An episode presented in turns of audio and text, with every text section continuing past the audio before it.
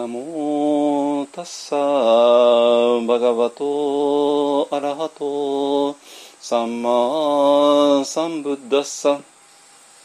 ナモタッサバガバトアラハトサンマサンブッダッサ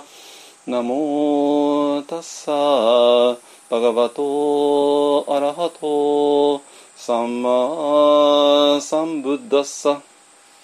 ナモタッサバガバトアラハトサンマサンブッダッサナモタッサバガバトアラハトサンマサンブッダッサナモ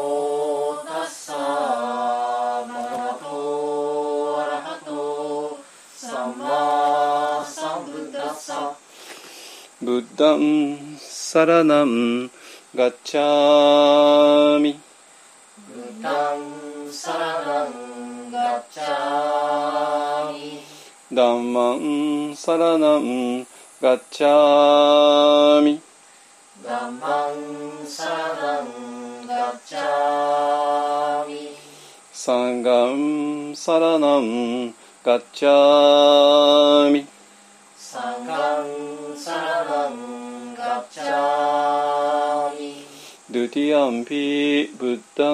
サラナンガッチャミタティ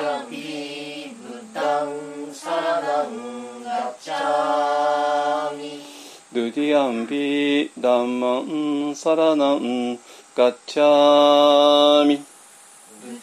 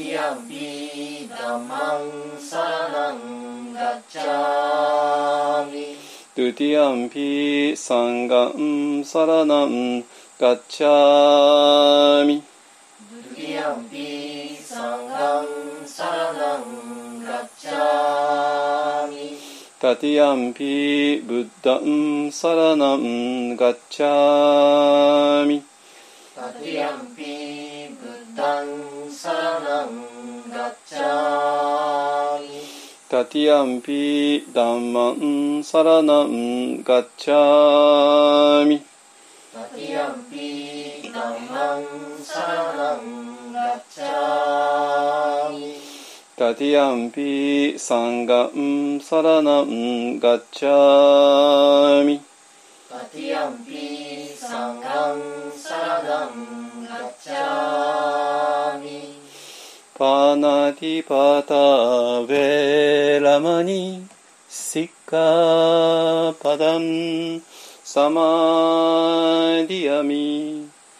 パナティパタベラマニシッカパタンサマディアミアディナダナヴェラマニカパダンサマディアミアニナダナベラマニシカパタンサマディアミカメスミチャチャラヴェラマニシカパダンサマディアミカメスミチャチャラベラマニシッカパタンサマディアミムサワダヴェラマニシッカパダンサマデ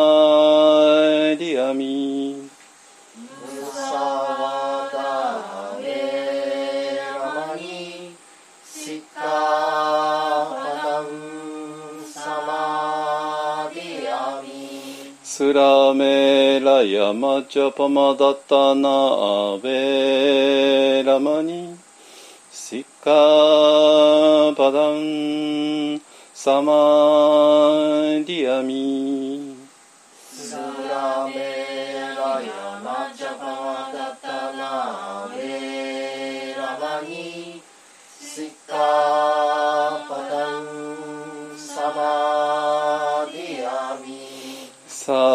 サルサル。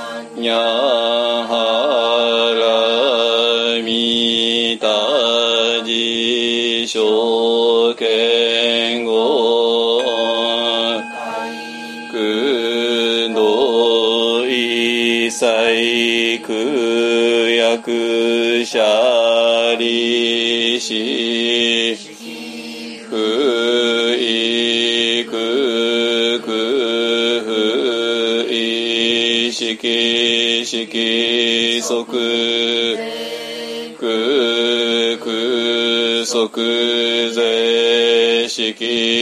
重創業式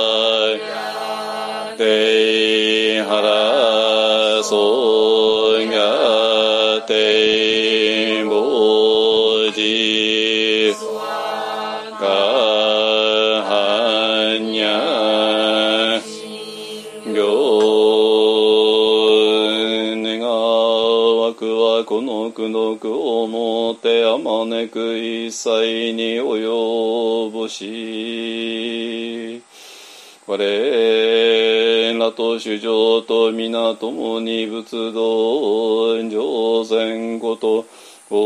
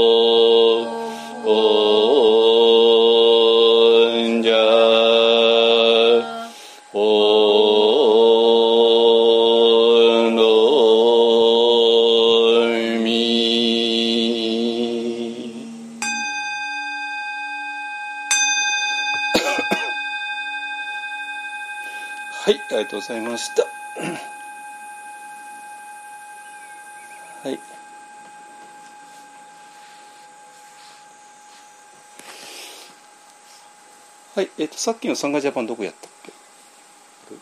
あ、ちょ、ちょっと戻し、ちょっと戻うんはい、はい、ありがとうございます。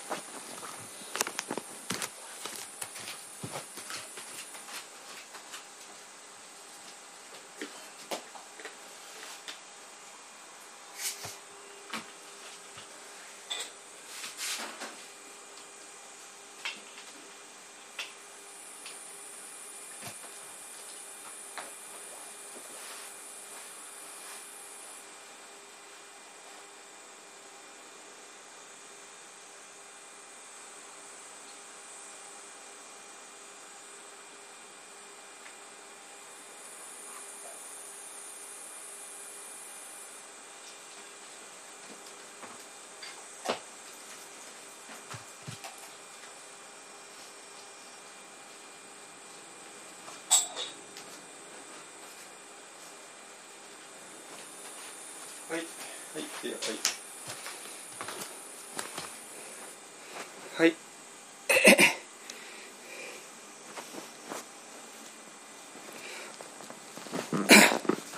はい。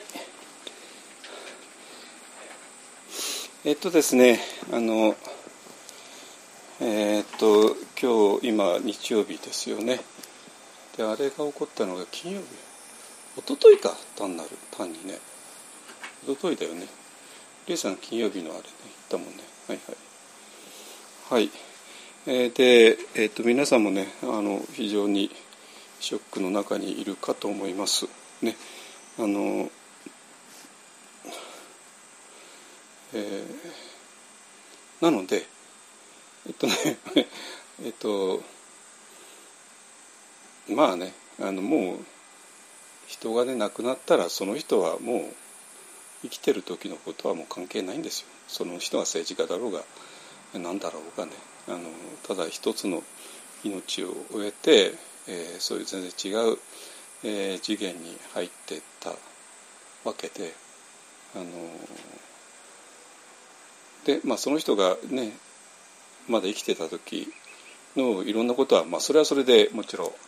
それによっていろんな世界が形作られてるし、まあ、特に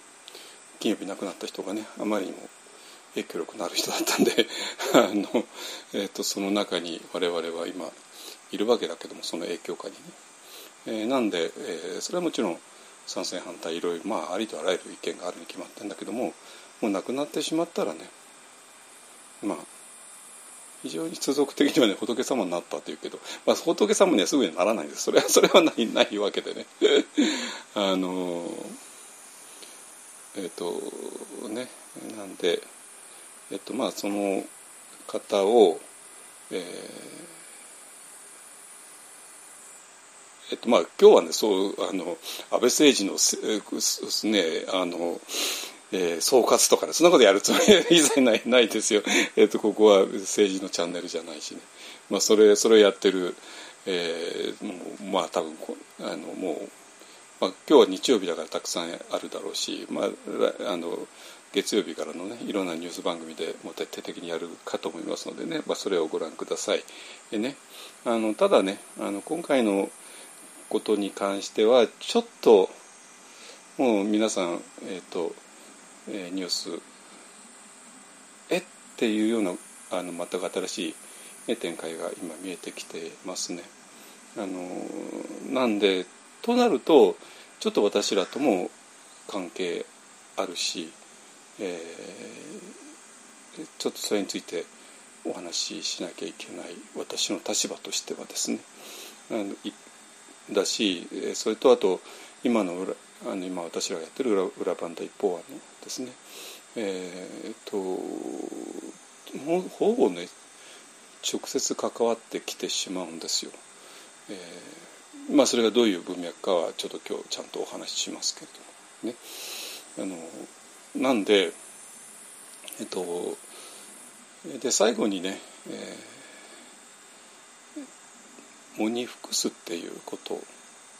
をあの、えーちょっと今日はお話ししていけたらいいかなと思います。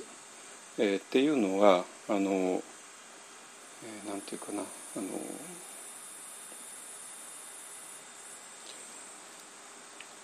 モニフクスっていうのはね英語だとモモーニングっていうね M-O-U-R-N-I-N-G ですね。えー、と朝っていうモーニングとちょっと発音違いますけれども、えー、と U が入るとこがね違いますね。えーで、えー、とまあ多分ね皆さんねあの、まあ、安倍さんという人はもちろん日本のついこの間まで総理総理大臣やってた人で、まあまあ、全員がもう知りすぎるほどねいろんなこと知ってるけども多分この金曜日以来の、えー、と海外からの反応に多分皆さん驚いてると思います。えー、こんなに評価されていたのってねいうところですね。だからえっ、とまあねあの一番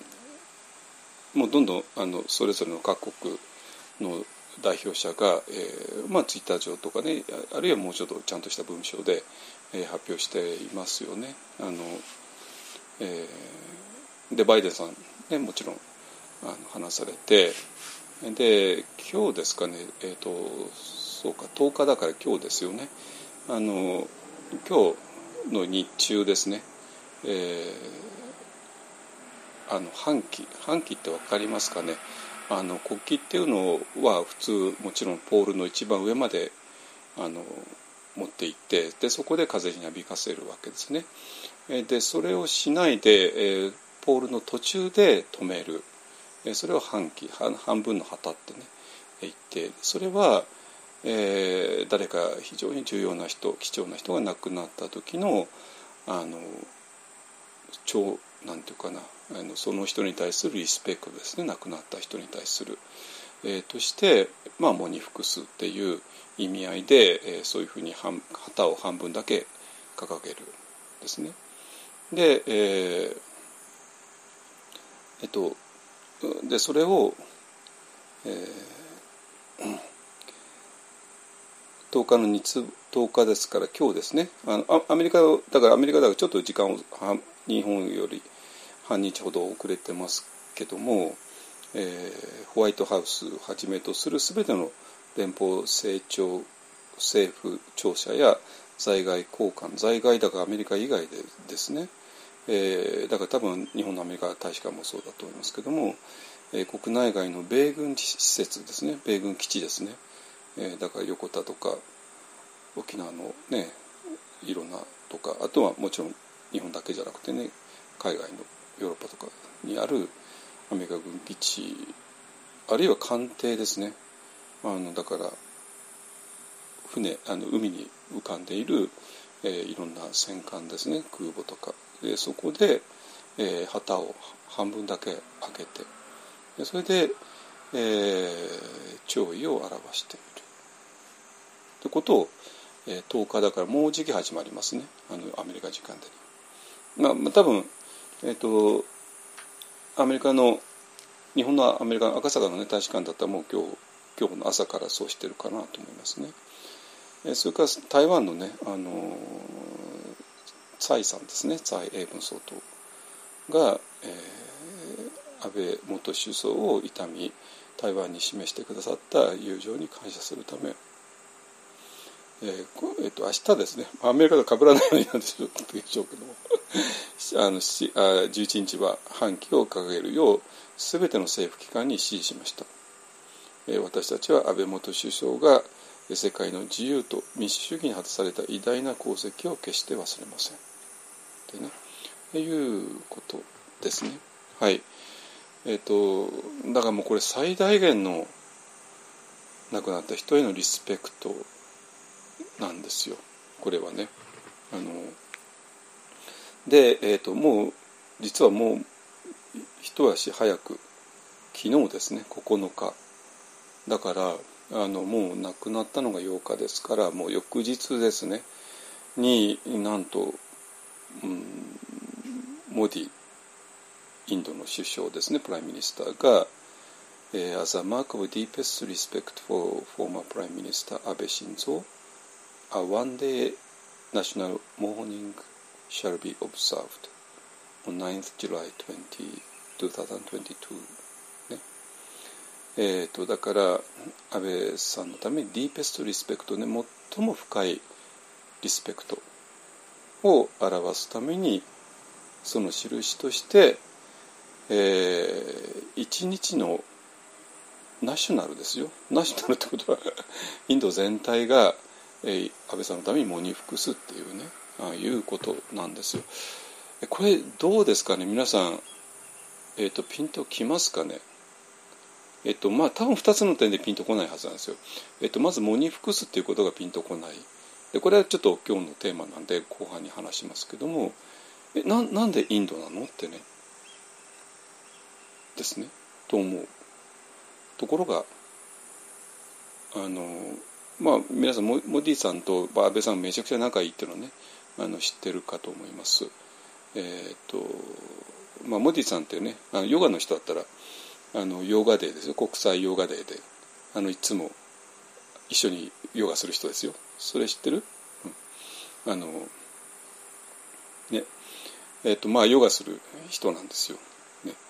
えー、で安倍さんとものすごく仲良くて、えーとまあ、行ったり来たり、ね、安倍さんが向こう行ったり森さんこっち来たりあるいはいろんな国際会議で話をしたりしているけどもまあそれはだって他の外国の首脳とだってそうでしょうと思うかもしれないけどもなんかね、えーと、インドの人って安倍さんに対する非常に強い思い入れがあるんですよ。文字さんだけじゃなくて、えーと、インドの人たちがね。であの私もまあ私はまあなんかあの日本の人にね、えー、インドの人がああの土曜日一日モーニングモニ服してくれるよ、えー、っていうことを知らせるためにちょっとねフェイスブックの記事を上げたんだけどもそしたらもうやたらにインド人がね あの私の知り合いのインド人がガンガン書き込みしたりとかいろいろしてで本当に偉大なワールドリーダーの安倍さんを亡くしたのことが本当に悲しいってね。だから政府の公式見解じゃないんですよ。そうじゃなくて私の友達なんですよ。私の友達よ。私のインドの友達ね。だから私のインドの友達だから当然まあ日本えー、私のことを通して日本に対して、まあ、ある程度の親しみを感じてくれてる人たちなんだけどもだからまあインド人全体からすれば、えー、その中でも日本に関心のある人たちでしょう。それはまあその通りだけどもでも彼らが本当に何て言うかな安倍さんに対するあの親しみっていうか尊敬っていうかリスペクトですね。リスペクトが一番多分一番正しい言葉だと思いますけどもえー、思っていってくれるっていうのはまあ本当に日本はあのインドに対して、ね、かなり支援をしてますからね。あのえー、で「A Friend of India」ってねあの安倍は心臓は「フレンド・オブ・インディア」だってねあのモディさんも、えー、言ってくれているんですよインドのとインドの友人かけがえのない友人ってねでそれはそれはもうどんなあの外交の場面でもそれは言うに決まってるんだけども言うけれどもやっぱりモディさんの言うにはやっぱもうちょっと中身があるんですよ。で普通のねあのバイデンさんにしろ、まあ、あのクリントンヒラリー・クリントンさんもね、えっと、安倍さんのこと、まあ、クリントンさんとね安倍さんもしょっちゅういろんなところで会ってますからねあれなんだけどもあのもうもちろんえツイッターでも一つ書いてましたけどもね、えーと、と文字さんの場合は 一つじゃなくてどんどんどんどんってもうあの亡くなった直後ぐらいからねあの、えーと、安倍さんが撃たれた直後ですね。まだ生死がはっきりしないっていうね、えー、ぐらいからあのツイートを始めてでもう連続してなってまあ後で、えーと、とちょっと私のところにまとめてあの翻訳もつけてあの発表するから、まあ、ちょっと URL で見てください。本当に何て言うかなそれ外交的な儀礼とかではないですね。まあ本当に一人の人間として、えーと、自分の友人がかけがえのない友人がそうなったことに対する悲しみ。を表現してる、ね、でえっ、ー、と昨日かなんかかな。あの、まあ、そういうミーティングがあったんでしょうね。であのその動画も、えー、動画も載せておきますけどもあのこれちょっとね、えー、通訳つかないんで、えーとえーと、ヒンヒあのヒンディー語のあれだけなんで何言ってるかもちろん分かんないんだけども非常に悲痛な表情であの安倍さんの思い出をね語ってましたね。あのいやだからもうこれなんていうかないやそれ政治でしょとかね国際政治でしょとかね国益がどうのとかねそれはもちろんその通りなんだけどもだけどもそれをやるのはやっぱり人間で、えー、で人間として、えー、誰かを、えー、友達と思う。でそれがインドの首相と日本の首相という、まあ、そういう一番公的な、えー、立場の人間同士であったとしても、えー、そういう友情はまあ本当なんだなってね。でまあもうもちろん安倍晋三っていう人も亡くなってしまったんで、えー、お亡くなりになったんでもうね日本の元首相とか元首相とかももうもうもう亡くなった人には関係ないですからね。で関係なく関係ない亡くなった人に対してまあここまでのねディーペストリスペクトを払うっていうこと。これやっぱやっぱすごいなと。思います。えーと、だからまあそれはまあ安倍さんが政治家としてすごかったよとか、まあ、そんなこと言いたいわけじゃなくて、えー、でそれに対していや全然すごくないよっていう反論がすぐ来るだろうし ねあのそんなこと今ここで論ずる立場でもないし場所でもないから、えそうそれはしないですけれどもでもやっぱり何か、えー、そういう人間同士のいろんなつながりが豊かなものがあったんだなってことがね割ってあって、えーと、それはまあ日本国民としてはやっぱ嬉しいですね。あのえー、あこんなにも世界中の人から愛されていたんだ。ねえー、っていうことですね。はいえー、でだからまあ、えーと、私が親しくしている国インドとか台湾とかアメリカとかねえー、あとイギリスとかねあのそのまあねエリザベス・クイーン、ね、女王様からもあの来ましたし、ね、あの もうこの間ちょっとクビになりそうになってますけどもジョンソンさんからもね来てるしねボリスさんからもね来てるしあのですね。はい。えー、なんでえー、っとあまあ私が今かなり近い関係を持っている国は大体いい感じを来てるんであまあよかったなとは思いますけどねはいでね今日のね主題はもちろん、えーと、そそれそのものではなくて、えー、あの2つあるんですよ2つ。えーと、1つがね、えーと、今言ったモニフクス、ええーと、モディさん的に言えばワンデイ、えー、なんだっけちょっとごめんね。えー、One Day National Morning shall be observed、ね、あの一日国を挙げてのモニフクス、えー、ですねでそれが、えーと、それが全然大げ大げさじゃないってことね、えーと、モディさんの気持ち的にも大げさじゃないし、えーと、モディさんを超えてインド人、えー、インドの国民全体からしても、えー、本当に、えー、安倍さんというのは愛されていたし尊敬されていた。えっと、それはあの、えー、私の友人ってまあ私お前な日本インド人何してんだよと言われたらそれまでなんだけども私のまあ私は多分ね普通の日本人よりかはインド人知ってると思いますね。まあそれは毎年行ってるんだし行ってたんだしまあ今行ってないけども2年間行ってないけどもまあ大体数週間いて、まあ、その間ずっとインド人ばかりと付き合ってますんでね。あの、まあ、普通のインド人日本人よりかはインド人のことは知ってると思いますけどもあのその私のインドの友達がもうもう本当に非常にはあの熱い反応をしてくれているので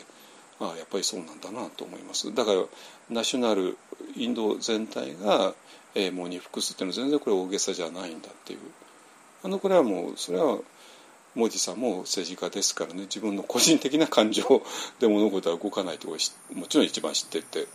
えー、で自分の個人的な感情とインド人全体の感情がまあぴったり一致したから、えー、じゃあ今日は今日はっていうかね9日は、えーと、ナショナルモーニングをオブザーブしようってね決めたんだと思います。はい、えー、でそうしないと逆にインドの普通の人の気持ちが収まらない。ねあの大切な人が亡くなったらやっぱり何かをせざるをしたくなるわけですよ。ね、それで今あの奈良のあそこのね実際の悲劇が起こった場所に、えー、まあ今献花台でお花をささあの捧げる台ができても次から次へと、えー、特に若い人がねあの訪れているみたいですね。まあそれはそうですよね。あのえー、まあ、何かをせざるを得ないしたくしたしたい、ねまあ、それはもちろんあのお組織とか、ねいるまあ、いろいろあるんでしょうけども、まあ、それは非常に限られた人しか出られないから、えー、まあそれの自分の気持ちを表すものとして、えー、そういうとこに行ってるんだと思います。ね、はいえーと、なんで「モニフクス」っていうね、えー、ことをもうちょっと深く捉えていくのが今日の後半のテーマですね。で、えー、と前半のテーマはねちょっとこれもあのちょっと非常につらいんだけども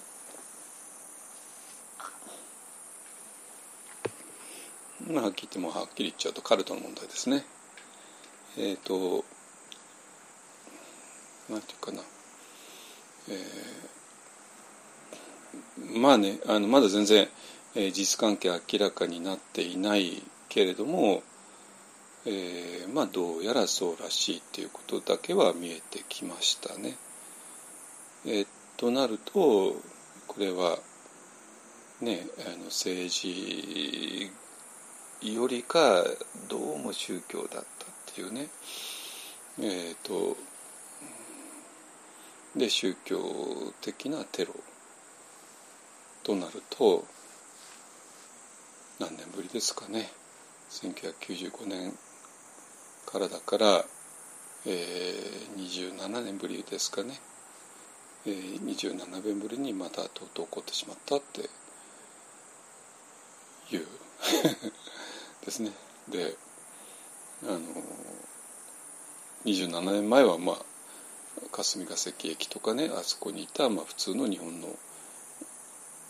地下鉄の乗降客だったですけども、えーね、犠牲者がね。で今回は まあ日本で一番有名な人が犠牲になってしまったっていうね、えー、いうことで、えー、ちょっとあれなんですけどもでもなんていうかな。やっぱりまあね安倍さんの悪口を言うとかねそのぐらいは今までも散々あったんだけどもそれとテロを起こすっていうのは全然やっぱり違うわけですよ。悪口ぐらいならいいだろうってそういう話じゃないですよもちろんね。まあちょっとあれはひどかったと思いますけどもね。あのだけどそれと実際のテロを起こすそのエネルギーっていうのがまさにやっぱり全然違うわけで。で、えー、そのネガティブなエネルギーの量量ですよね。量と、まあ、質もそうなんだけども。でそれが1995年に爆発した。でそして今回はまあ単独なんでしょうかね。まあそれもだんだんと見えてくると思いますけども。ね。あのまあ27年前はまあ一つの大きな教団としてで今回はどうなんでしょうかね。まあ、えー、どうもそのねあもうちょっとこれ以上今は何も言えないですけども、えー、あのまああの人がどういう背景の人だったかちょっとまだ見えてないですけどもまあ多分そういうことなんだろうなってねあの今言われ始めています。ね、はいでで今回は今日は、えっと、それについてのね、えーえー、解説をするとかねそそんなことできるわけないしまあ私ちょっとねちょっと皆さんよりかはもうちょっとあのこの業界は詳しいかと思います。えっとまあこの正統的な宗教のすぐ隣にあるちょっとわけのわからないあたりねえー、それは私はよくもちろん知るわけないんだけどもさすがにすぐ隣なんでまあ多分ちょっと普通の人よりかちょっと情報入ってきてるかなと思います。ねえー、で、えーと まあ、あの新型、ね、コロナの時はそれは医療の問題だし、ね、ウクライナの侵略戦争に関してはもう国際政治っていうことでちょっと私の専門とはちょっと違うから。えー、違うけれどもまあ一応、えー、その中でもまあ、ほぼ正しい、えー、情報をどっから出ていくかぐらいは分かるので、まあ、それを紹介するってことはしてきましたけどもあの、ね、でその結果として、えー、新型コロナはねもうやっぱり2年半の結果として今ねちょっとちょっと危うくなってきてますけどもまあ、え、これまでのところはねあの先進国の中でも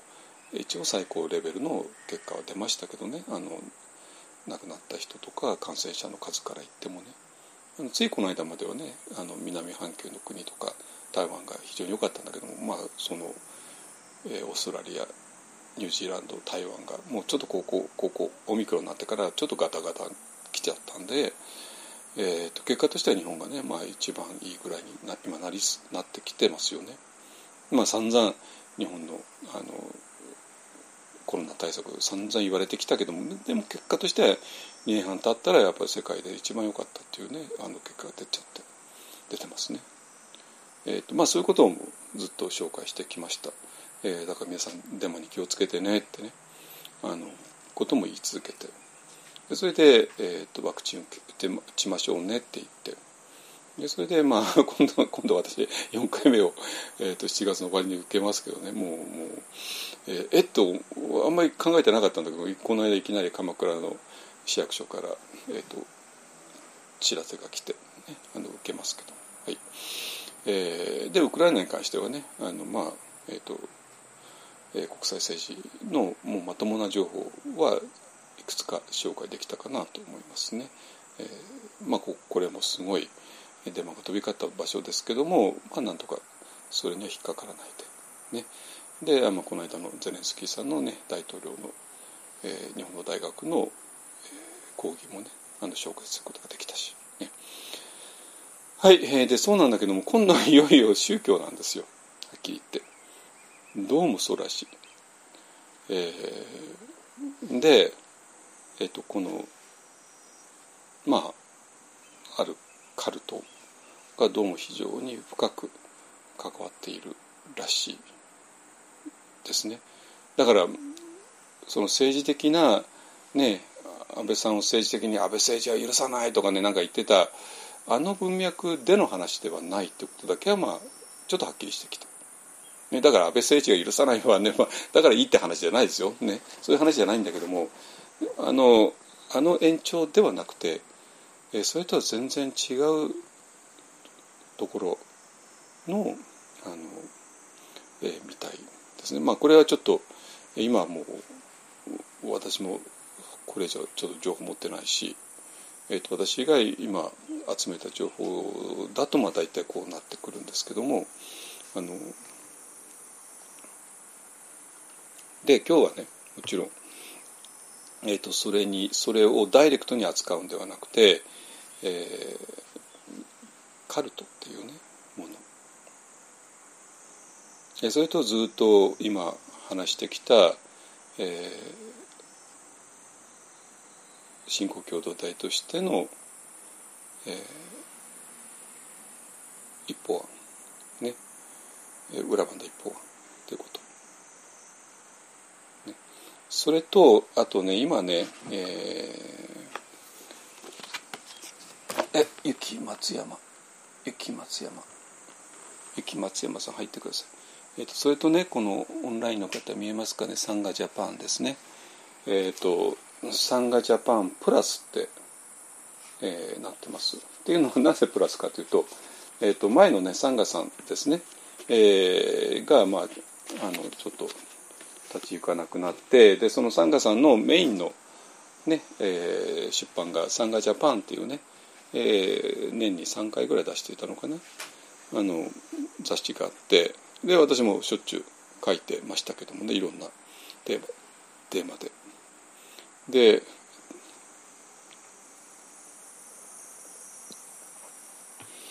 でそれでまあ一旦ちょっと 島影徹さんという人が亡くなってでそれから1年も経たないうちにちょっともう立ち行かなくなって。でそれからあの私のよく知る2人の、ね、編集者がまだお若いですね、えー、方が頑張って、えーえっと、それを立ち上げてサンガ新社っていうねサンガ新しい社というね立ち上げてで今まではねあのお金がないんで、えーと、オンラインでねやってたんですけどもあのとうとうえ紙の本ね、えー、出版できました。ねえー、で、えっと、これについてはね、まあの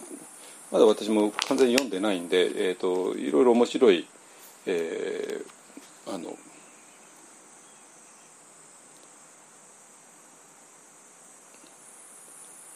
記事がいっぱいあるんでえっとまあただほらスマナサーラ長老に横田南霊さんね遠隔寺のね、えー、で遺書さんに内田達さんに中島武さんにテプラユキさんに青山俊藤さんに源遊宗久さんに民牛林墓地にチャディ・メンタのみんな友達みんな知り合いだって みんな知り合い分かんない理恵さんこれ。分かるでしょこれは。これ分かるよね。だってこれ全部取り上げてた人たちですよ。横田さんについてあんまり直接はやってないけど。内内田達郎は知ってるよね。え内田神戸学院の。あれだけ大量に本出してるじゃないですか。合気道のね。はい。いやいやあの内田さんはあの石田さんのこの間対談したんですよ、うん、あのでまあ私も2箇所、えー、書いてますっていうかあのオンラインの時に書いたものが、えー、また収録されているっていうんで。なんで私の名前が2回出てるっていうでしゃばりたのお前はって言われるんだけどこれは単なるミスですからね。あのサンガさんの方のね。はい。えっ、ー、とで、え、ー、とこれについての中身については多分いつか取り上げるかと思います、あの非常に面白い、えー、特に横田南霊さんと衣装さんの対談ってねあのこれも非常に面白くて。南霊さんというのは円覚寺の館長さんですよ。円覚寺トップもトップいいところ人ですよ。円覚寺というのは円覚寺派っていう一つの臨座宗の中の一つのあの臨座宗というのは総統宗と違っていろいろに中で分かれるんだけどもその一つのグループのトップが円覚寺さんね、えー、なんだけどももう自分はあの後半っていうのはもういいわ。いいわってね言っておいおいおい臨済宗で後半を否定しちゃったらどうどうなるのってね。でそれもペイペイが否定するんじゃなくて、ね、トップが否定したらとねまあひあのでこの人ねなんかねえっ、ー、と臨済宗に入る前にビスジマッカーを読んでたっていうんですよ。えどうどういう文脈でってね。ああるのでちょっとね私この人と一回お話ししたいなってね思って、え、この辺ちょっとサンガさんに言ってるので もしかしたらなんかのあれがあるかと思います。まあね横田さんと衣装さんが話してもまあ面白いかは面白いけどもあのねはい、えー、でこれについてはねちょっといろいろ面白い、えー、ことがあるのでこれの内容についてはまた取り上げますけどもえっとね、えっと、なぜかっていうとこの、えっと、サンガっていうこの出版社なんですよ。えっと、これこの人たちと私ら非常に深い関係にあって、えー、深い関係っていうのは単に私が単、えっとえー、サンガから、えー、光の中の、えーと、このねこの本出したよねとかね、えー、まあそれもあるしサンガジャパンしょっちゅうあの記事書いたよねとかね。今今連載しちゃってますからね。あの、えー、で、えっと、次の号紙の本の次の号に、えっと、私のあの最新のが載ります。それも絶対読んでいただきたいんですけれども、えっとまあ、そういうふうにね、まあ、単なる著者著者あの著者として関わっているっていう面もあるんだけどもだけどなんていうかなこの「サンガ」っていう出版社前の参加と新しい参加新社と、まあ、まあこれ続いてますからやってる人も同じ人たちだから。えとこの運動そのものが、えー、今日のテーマとまさに関わるんですよ。だからなんていうかな。えっと今日のところをはっきりさせることによって日本の仏教日本の仏教だけじゃないですね。宗教をめぐるあらゆることを説明できちゃう。できちゃう本当に。それには例外はないです。この間から例外ないってばっかり言ってるんだけども。あのああなたがお寺とはあんまり私縁がないのってだから関係ないのではないんですよ。あなたがお寺とは縁がないのっていうこと自体がこの大きななえ絵の中の一つなの。もうあなたがお寺と縁がないと感じること自体がまさにこの理由なんですよ。わかります？いや私はお寺なんてお葬式だで親戚の人のお葬式で法事で行って数時間あの本堂でいて足が痛かったって思い出しかないとかね 言うけどもまさにそれはなぜそうなったのかっていうのが今日のテーマなんですよ。わかります？でその中にカルトってやると、えー、カルトっていうものを入れるとバチバチバチバチバチバチバチバチバチ全部つながって全部がクリスタルクリアに説明できちゃうでそのカルトっていうのとあとサンガジャパンっていうねサンガっていうのとそしてあなたが、えー、私はお寺とあんまり縁がないのって感じることそのもの、ね、それとが全部全部つながっちゃうわけ。全部理由があるんですよ。本当に。ね。えー、あるの。でそしてそれが、えっと、まさに、えっと、私が、えー、40年その中にずっといたことねだから私、まあ、よく、えっと、自分がこういうことやってたって話すのは単になんだか自分語りをしたいわけじゃないんですよ。そうじゃなくて私があの時に経験したことっていうのはある今日お話しする全体の中のある特徴を非常に表しているからあの話しているだけでね、えーと、あんたにこうでしたよっていうそんな昔の話をしたってしょうがないんで。で、えーと、じゃあもう参加から入りますね。えーとねどういうことかっていうと,、えーと、サンガっていうのは、えーと、今はねあの2人の若い編集者どっちも私の親友ですけどもがやってるんだけどもあの1人は仙台1人はオタクで オタクのあ あのもうサンガっていうオフィスはないからそれぞれ自分のあの住まいをそのオフィスにしてるんですけどね。えっと島影徹さんっていうね、えーと、私とほぼ同世代の人が始めたんですよサンガっていうのが、ね。で、え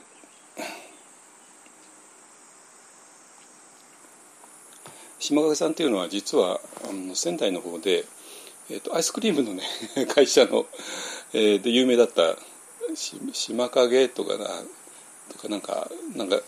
あの仙台、えーと、私は全然知らないんだけどもあの、えー、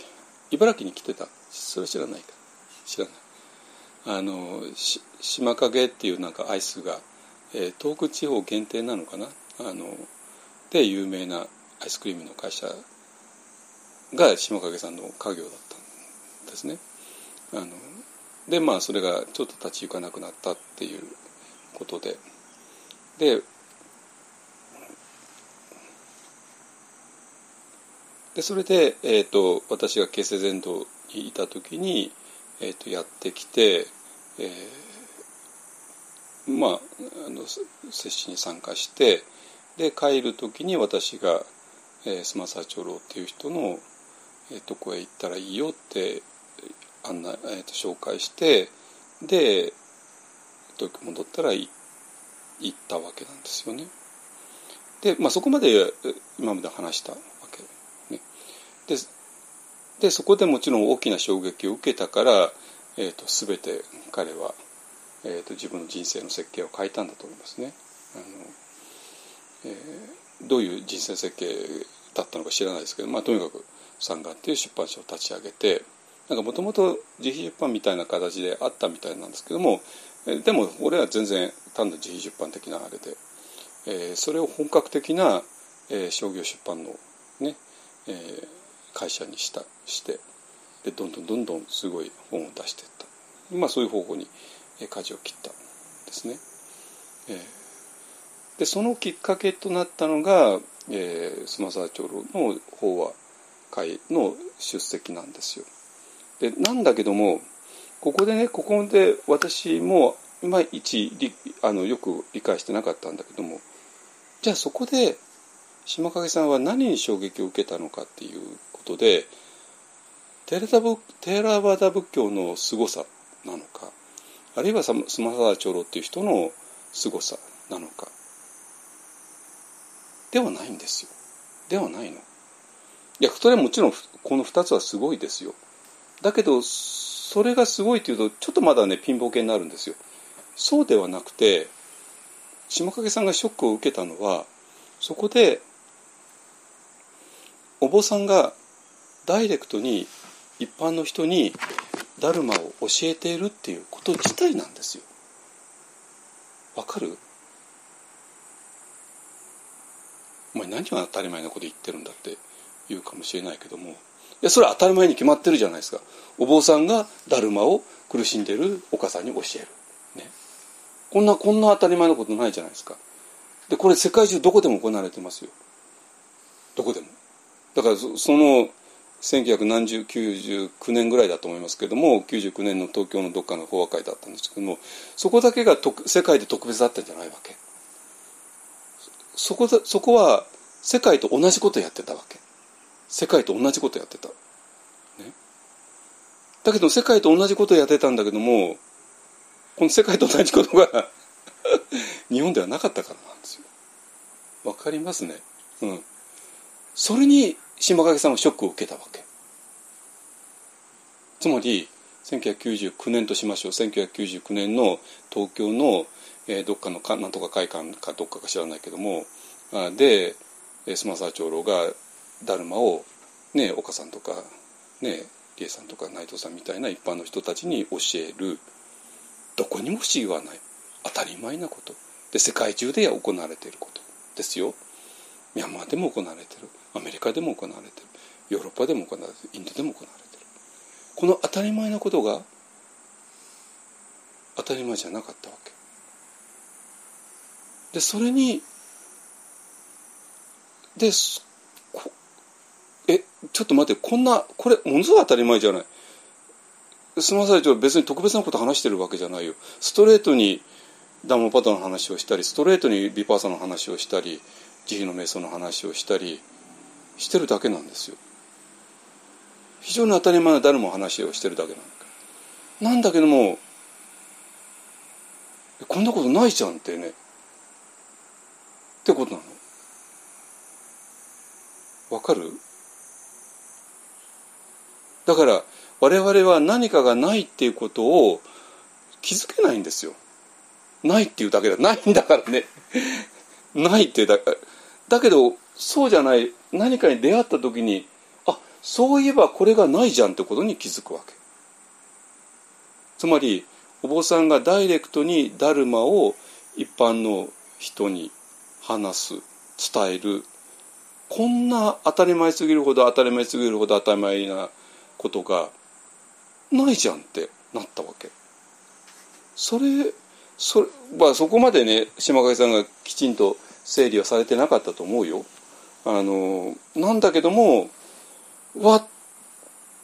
この違いにあの人も鋭い人だから気づいて。であの人はまた同時にビジネスマンだからビジネスマンだからこれを本として出版したらこれとんでもないことになるよね。だってこのこういう本なかったもんねっていうね。でこれ本みんな買ってくれるじゃないってね。で今までなかったんだから。っていうことを見抜いてビジネスマンとしてね。でそれでもう会社を立ち上げる。つまりそこで彼が参加した法話会っていうものの本当の凄さっていうことをもう見抜いたんだと思うなわけえでこれ何なの？でこれもねやっぱ大きな地図の中じゃないと理解できないんですよこれ一体どういうことなのか。ね、だからこの大きな地図の中に皆さん全員いるんですよ。私関係ないよって話はできないのよ。わかります？うちはちょっと特殊な事情なんでそういう言い訳は聞かないんですよ。で特殊な事情になったのは特殊な事情のためになったわけででそれも理由があるんですよ。わかります？ね。はいじゃあ一気に400年前の遡りましょうねもう復習として。えー、でまあもちろんねえっ、ー、ともう盛んに今世界史や、ね、今今までほら日本だと日本史って日本の歴史だけだったら分かるわけないんですよ。日本っていうのはやっぱり世界の中にの日本なんだからでそれで、ね、17世紀から、えー、ごめんなさい16世紀から17世紀にかけてね1500年代から1600年代にかけて、まあ、大いわゆるの大航海時代でねでえーと、公開技術がもう一気に発展してでその遠くまで行けてで遠くのものを持ち帰ったらとととんでもないぐらいの利益が出て、ね。えー、でまあヨーロッパの大国ですね。スペインとかポルトガルとかがもう一気に、えー、世界中に行って。でそれでまあ各地。で、まあ、彼らはもちろん武武器を持ってたんで、ね、武器を。持ってたんでで行った先の南アメリカとか武武器がないから のもう、えー、そこを支配しちゃってね。えー、いうことがあの起こって。でもそこに、えー、もちろん、えーと、キリスト教を布教するっていうまあそういう、えー、日本立てで行ってね。えー、で彼らがもちろん東アジアにも来て中国にも来て日本にも来て、ね、で彼らがもたらした武器とか、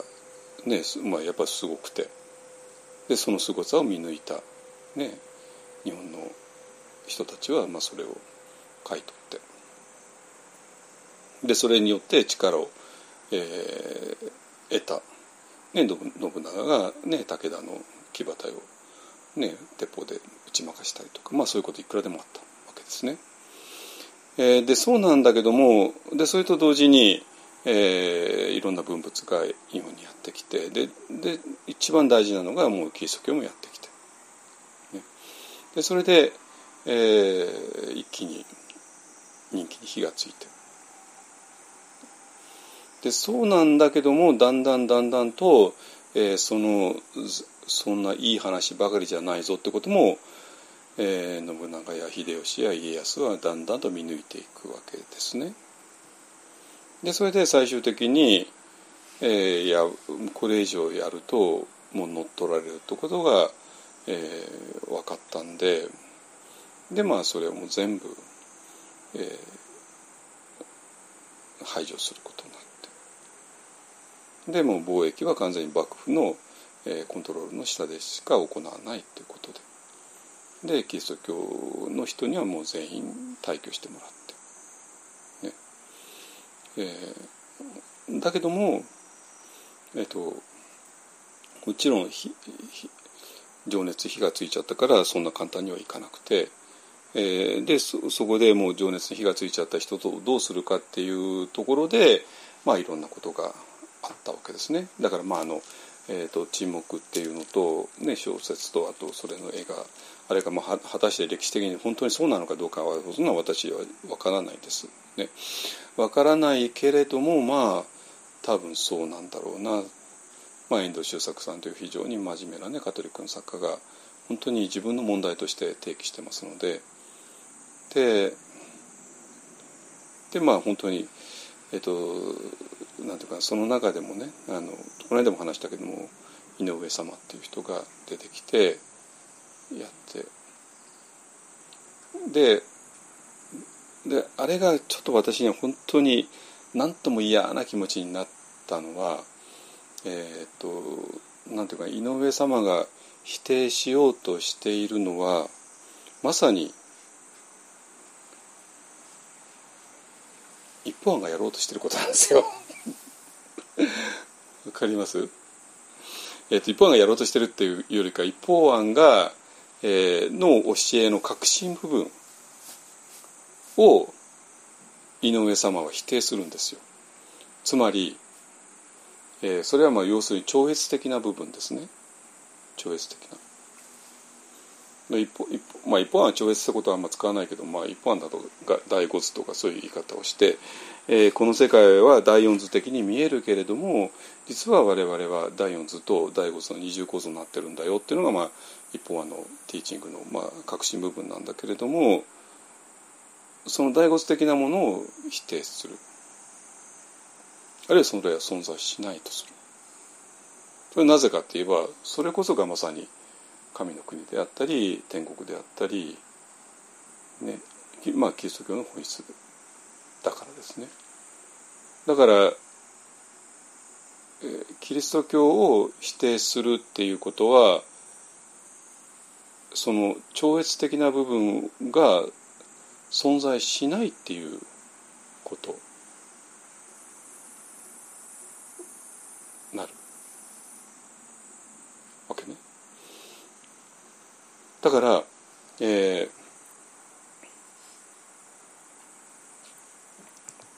超越的なものが存在しない。つまりキリスト教の核心部分を否定してる。だからなんなんていうかな。単にキリスト教の人たちをなんかねあの十字架に貼り付けてみんな殺しちゃうとかなんか焼き殺しちゃうとかなんかすごいことにして、まあ、とにかく物理的に全部、えー、クリスキリストの人をもうきれいさっぱりなくそうっていう面も、まあ、多分あったんでしょうしね。で本当にたくさんの人が亡くなったんでしょうし、ね、えーのカトリックの歴史だとあのその時何人かの殉教された人がねあのいますね、まあ、そこらへん、えー九州の長崎となんか行くとあの長崎と天草とかね行くとたくさん歴史の資料があるみたいですけどもね。であのなんだけどもそれでもそれだと余計に反発しちゃって、ね、でどうもそうではなくてもっともっといやらしい方法で、えーキリスト教にダメージを与える。でそのダメージを与えるのが、えーその超越的な部分を否定する。超越的なものは存在しないとする。ね、でこれはキリスト教はだから神の国とか神様とかもうストレートにそういうことを表現するから。ね。でいやそんなもん存在しないんだ、えーでそれはなんかキリスト教の否定ににしか見えないかもしれないけどもでもこれはこれでダメージを受けるのは仏教もダメージを受けるわけ。なわけ、ね、仏教は確かに、えー神の国とか神様とかいうことは言い方はしないけれどもじゃあ仏教に超越がないかというとんでもないわけね。ね。ニッバーナっていうのは超越そのものだし。極楽っていうのは超越そのものだし。ね。えーなんでなんていうかな。キリスト教を殺してしまったら仏教も同時に殺されちゃう。でキリスト教の場合は確かに教会も打ち壊されて神父さんも追放されて信徒はもうなんかね文字通り殺されたりいろいろして。で物理的にワイプされてしまった。仏教はそういうことなくてお寺も安泰だしお坊さんも安泰だし信者さんもあれだし。だけどもこのキリスト教を殺したものが仏教に影響ないわけない。だから仏教のその一番核心部分もやられてしまう。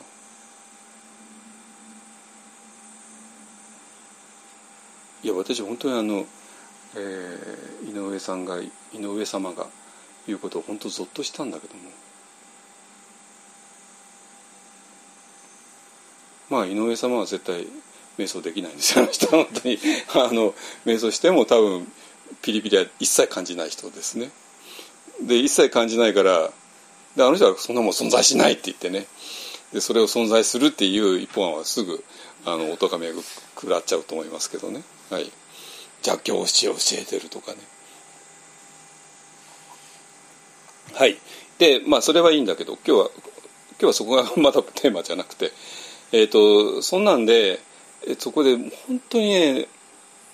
なんていうかな。あなんか17世紀でキリスト教が禁止されたようですねって歴史の本を読んでれば済むって話じゃなくてそれ、ま、もろに我々の現在の話だったっていうことなんですよ。でそれで、えーそのキリスト教を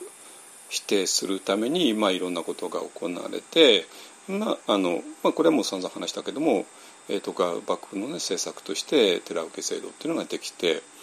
えー、皆さんのそれぞれのご先祖さんが、えーと、ある段階の、えー、あるお寺の段階になった。でその時一番大事なのはそれは信仰のためにあるお寺の段階になったわけじゃないよね。もう割り振りでなったよね。はいあなたはいそことそことそこはこのお寺ね。はいそこはあなあなたのお寺。うちはあれ陶器かあのお寺ねっていうふうに割り振りされた。でそしてそれは、えー、一つがまあほとんど区役所とか市役所の役割を果たしてたから社会生活をするためにはどうしてもそこに所属せざるを得なくて。ねえーで私はキリシタンじゃないよってことを示さなきゃいけなくて。で、えー、その代わりに、えー、その先祖代々のお墓を保証するよでそれで、えー、お葬式と保持するよってねいうふうになってっていうことですね。でこれが私らが知るお寺さんなんですよ。でこれは全員です全員なんですよいや私今ちょっと新興宗教の会員だからとか私はカトリックだからとかね、えー、関係ないですよ。それあなたはせいぜいここ数それはあなたが言ったのはここ数十年の話であって遡ればみんな同じです。いや私は青山墓地にあのお墓があるんでって言うかもしれないけども。なぜ青山墓地なのかって分かりますかね。あの明治になってねあの東京都が、えー、公園の墓地を作ったんですよ。青山墓地とか。あと染霊園とかね。あとあと雑司岩とかね。あのそれも意図的に作ってる。それなぜかって言ったらば、えー、お墓っていうのは完全にお寺のものだったわけね。だけどもそうじゃ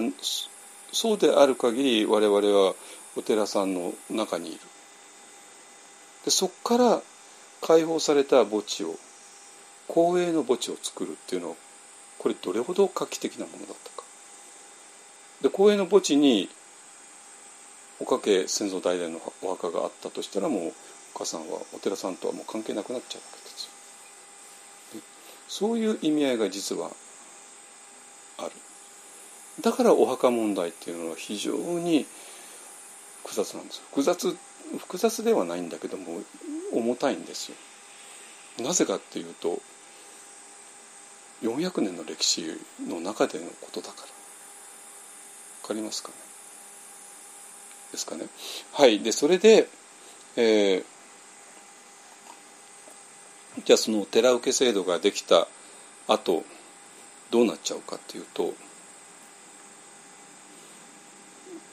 まあ皆さんお寺さんとの付き合いあるよね。でそこは 役所だよね。そこにお墓があるよね。そこでお葬式と保持してもらうよね。だけどもそこに一つないものがあるんですよ。一つないものがある。それが何かといったら信仰なんですよ。なぜ？それは出来方からして最初からそこは信仰が入っていない形でできちゃったから。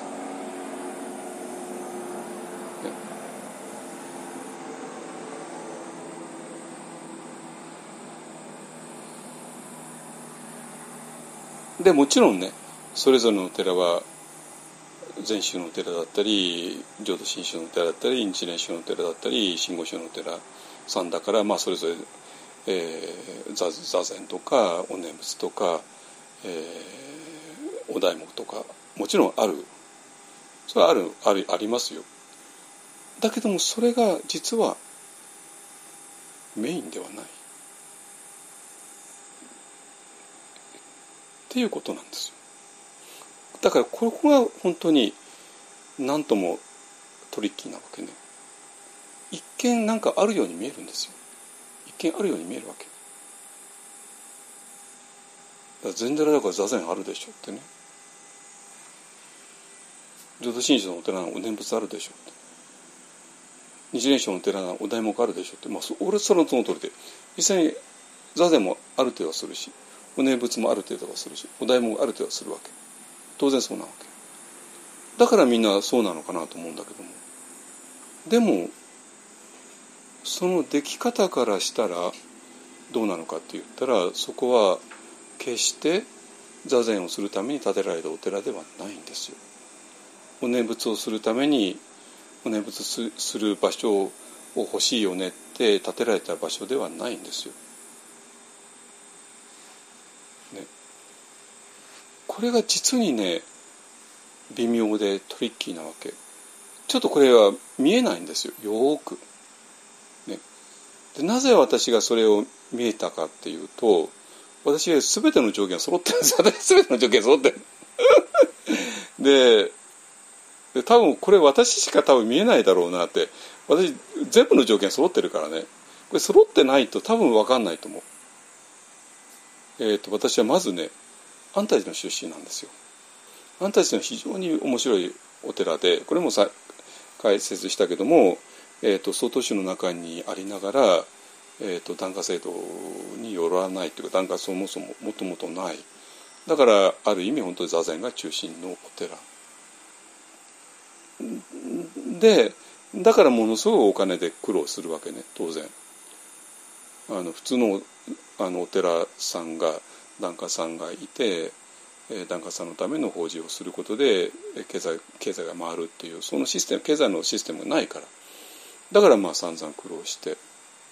えーね、でその苦労も私もやっと落としてきた。ね、でそれでアメリカ行ってアメリカで何を発見したかというとこの非常にシンプル極まりない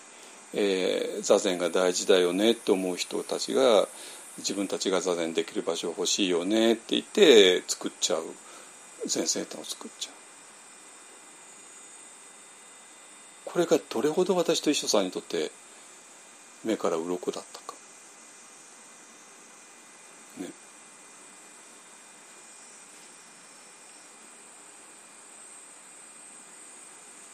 ですね。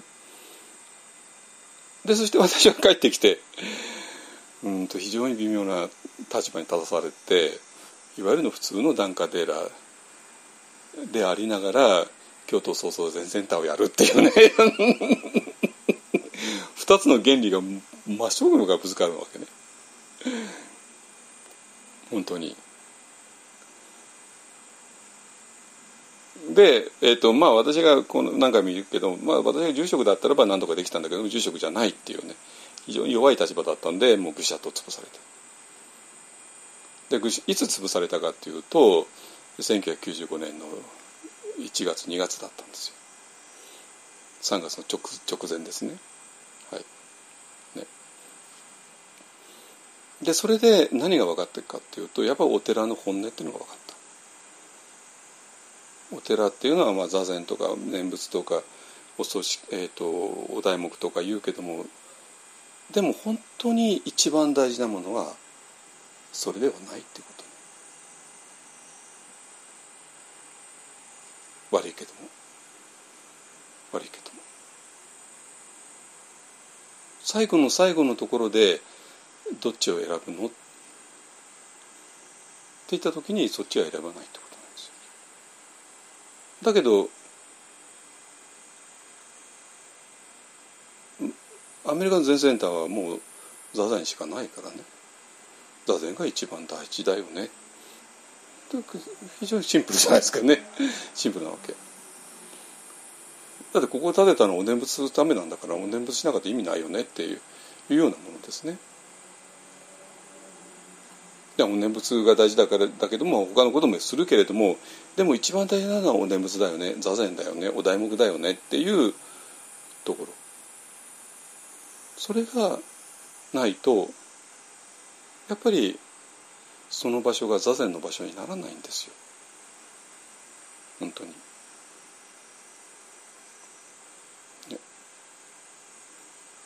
で、えー、でそれで何回も言うけども私は、えーと、もうもう本当に嫌になって、えー、もうただ座禅をするためだけの場所が欲しいって言ってまあ農家を借りて3万円の家賃払って借りて作ったのが慶津禅と。なわけね。もうだからそれ全部見たわけ。安泰寺も見たしバレー禅でも見たし京都総裁でも見たし慶津禅でも見たし。でその上で、えー、ミャンマーも見たし、ね、でその後はずっとインドを毎年見ていて。はい。でそうなると結局その場所っていうのはやっぱり最初に作られた時の目的でその場所がだんだんほぼ決まっちゃうんですよ。決まっちゃうわけ。そのその場所を作る一番の目的は何なの？2番とか3番じゃないんですよ。一番の目的は何なのでその場所の本当の本音っていうのがそこで決まるわけ。わかりますかね？このあ後から3番目4番目に付け加えたものが非常にトリッキーで非常に分かりにくいだけど後から3番目か4番目でお念仏が付け加えられたりお大夢が付け加えられたり座禅が付け加えられるわけでそうするとなんかまるで座禅のお寺のように見えちゃうんだけども違うんですよ実を言うと。ね。でそうなるとなんていうかなそこはやっぱり信仰共同体にはならないのね。でき方からして。だからそこでは、えー、信仰っていうものが本当のど真ん中に来ないですよ。はい、えー、でそそういう状況があって、はい、でそこから、えー、だから青山墓地とかなんとかっていうのは、まあ、そういう状況から逃げたいっていう人が、えー、確保したよね。ね。でそれから今の信仰宗教の団体っていうのも、えー、そこから逃れるためのものだからその信仰宗教に入ったら、えー、仏壇も新しくなる。で、えーと、お葬式とか法事とかも、えー、自分たちでやる。でそうすることによってお寺から完全に、えー、自由になるっていうことなんですよ。でそうすると、えー、その新興宗教の団体の人たちはお寺とはもう縁がないですね。というかお寺との縁を切るために、えー、そういうふうにしてるわけですね。はい。で、えー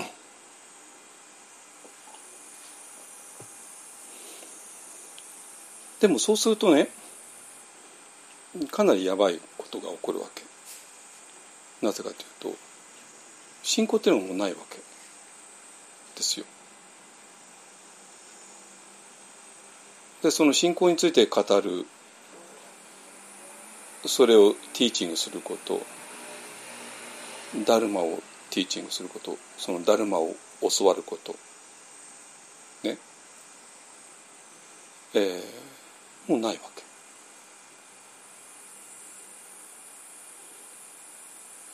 だけども普通の、えー、仏教のお寺さんがだとそれが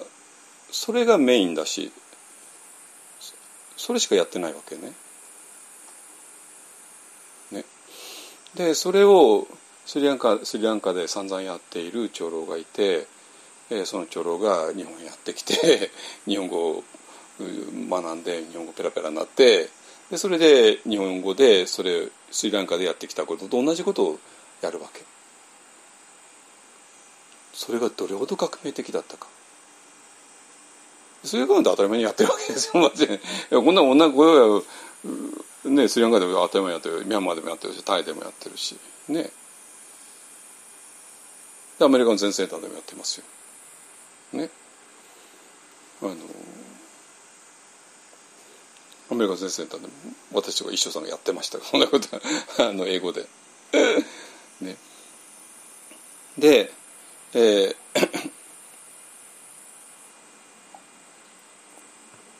でそのスリランカの長老がスリランカでやってることをそっくりそのまま日本の東京でやってでそれに島影徹っていう人が出会った時に経典同時の経験だったわけ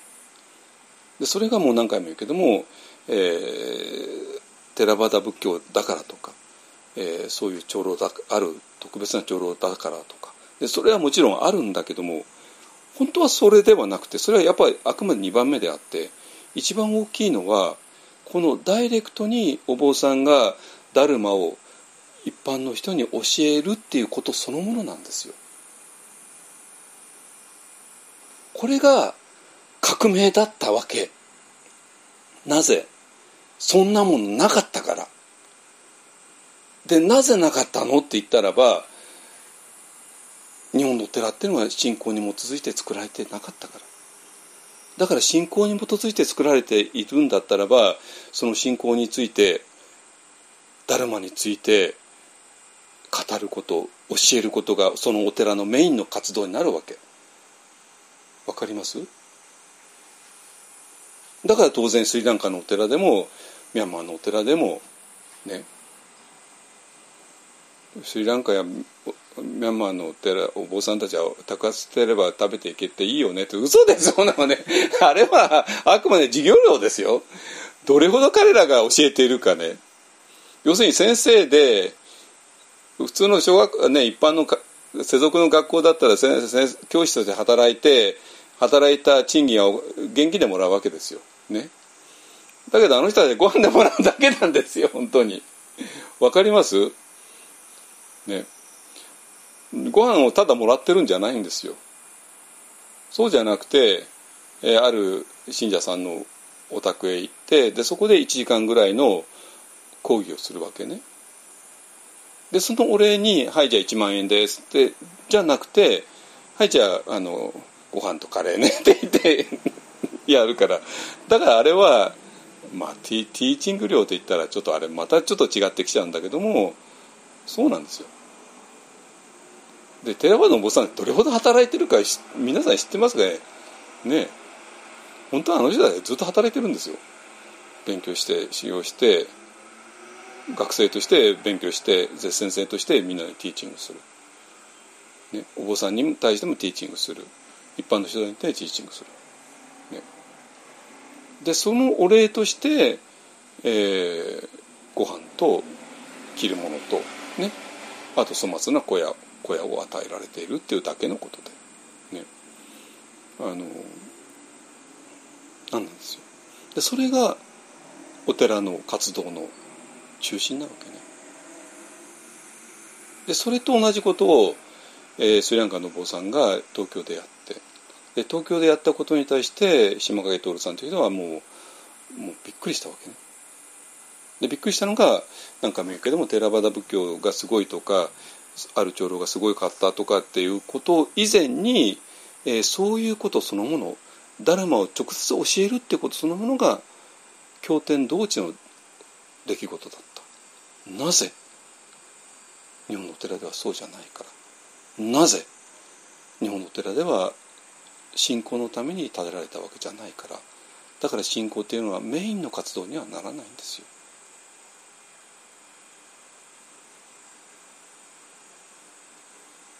でそうするとダルマを教えるっていうお坊さんが一般の人に対してダルマを直接教えるヴィパッサナを教える慈悲の瞑想を教える、ね、心とは何かを教える煩悩とは何かを教える。ね。っていうことが日本ではほとんど全くなかった。全くなかった。ででそうするとでこっからがメインの話なんだけどもでも人間生きていくのは辛いわけですよ。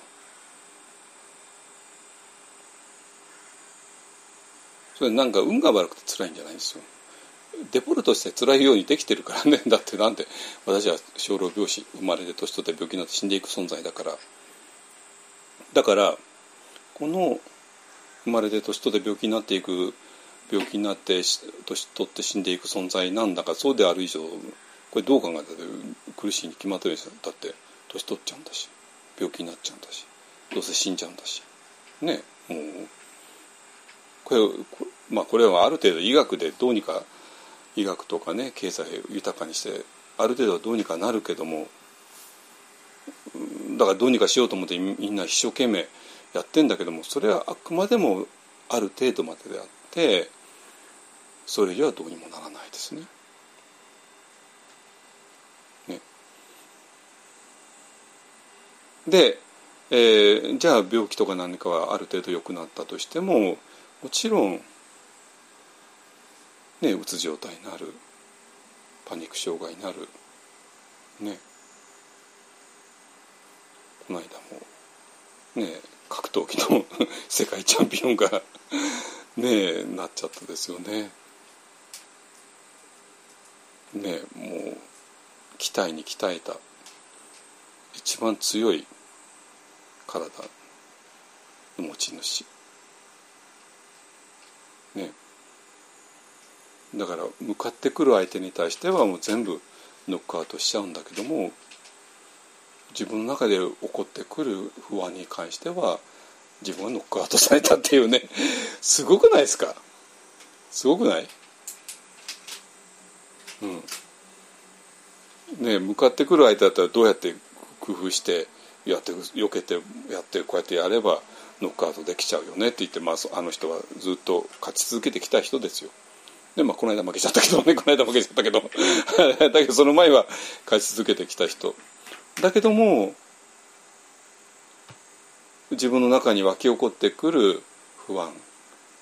湧き起こってくるパニックのああなったらどうしよう。あこうなったらどうしよう。ああこうなったらどうしようって言っただけでももうどうにもならなくなっ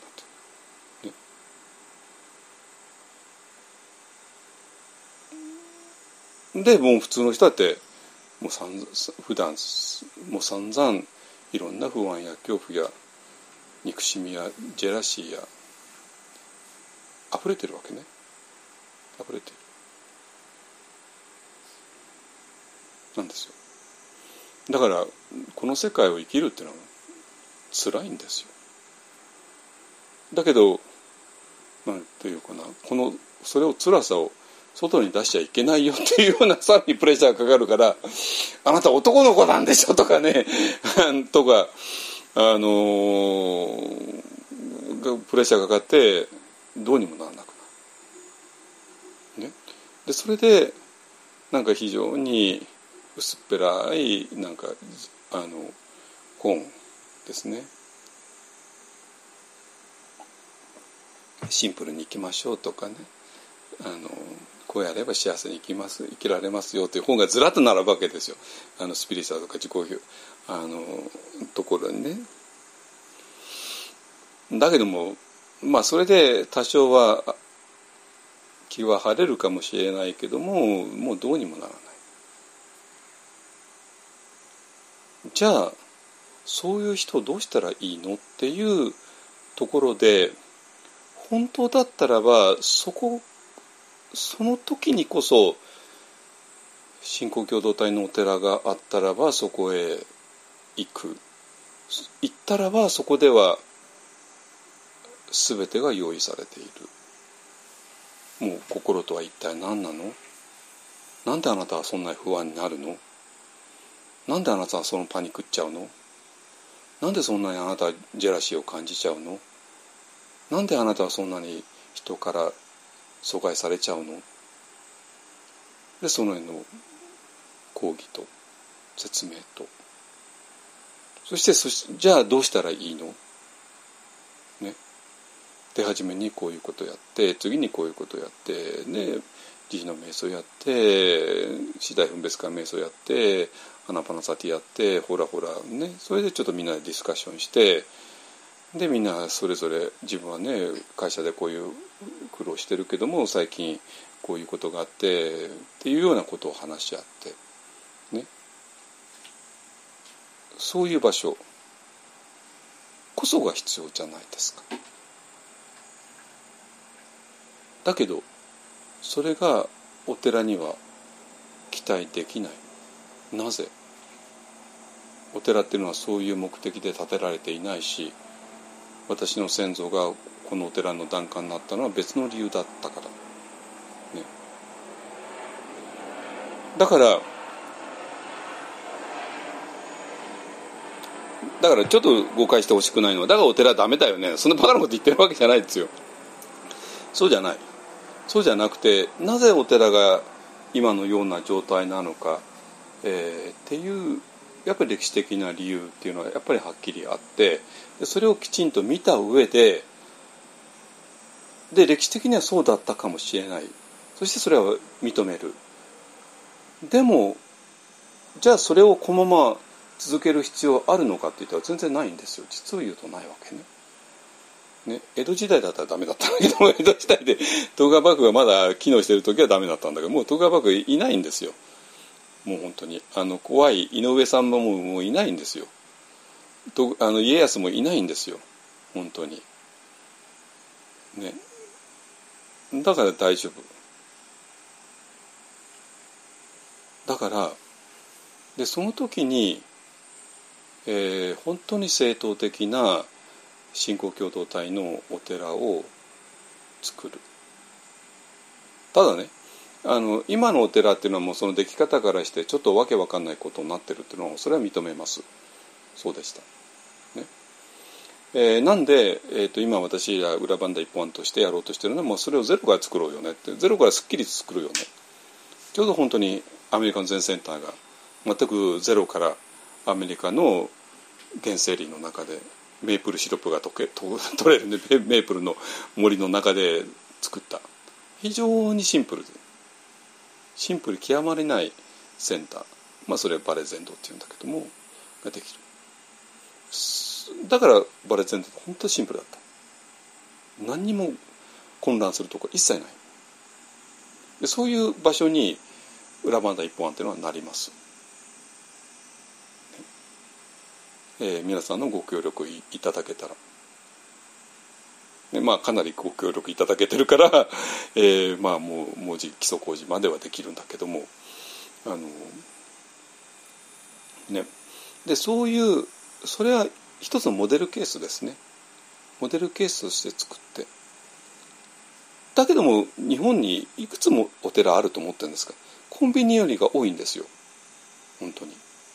でそのお寺っていうのはそれぞれ敷地がある。で大体いい場所に建ってるわけ。お寺っていうのは。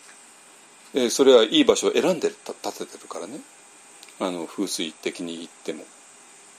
ね、で立派な大体立派な伽藍があるわけ建物があるわけ。ねね、だからそれをもとにえだから私らがひいひい今ファンドレイジングやって あのゼロが立てるような苦労はしなくて済むわけよ皆さんは。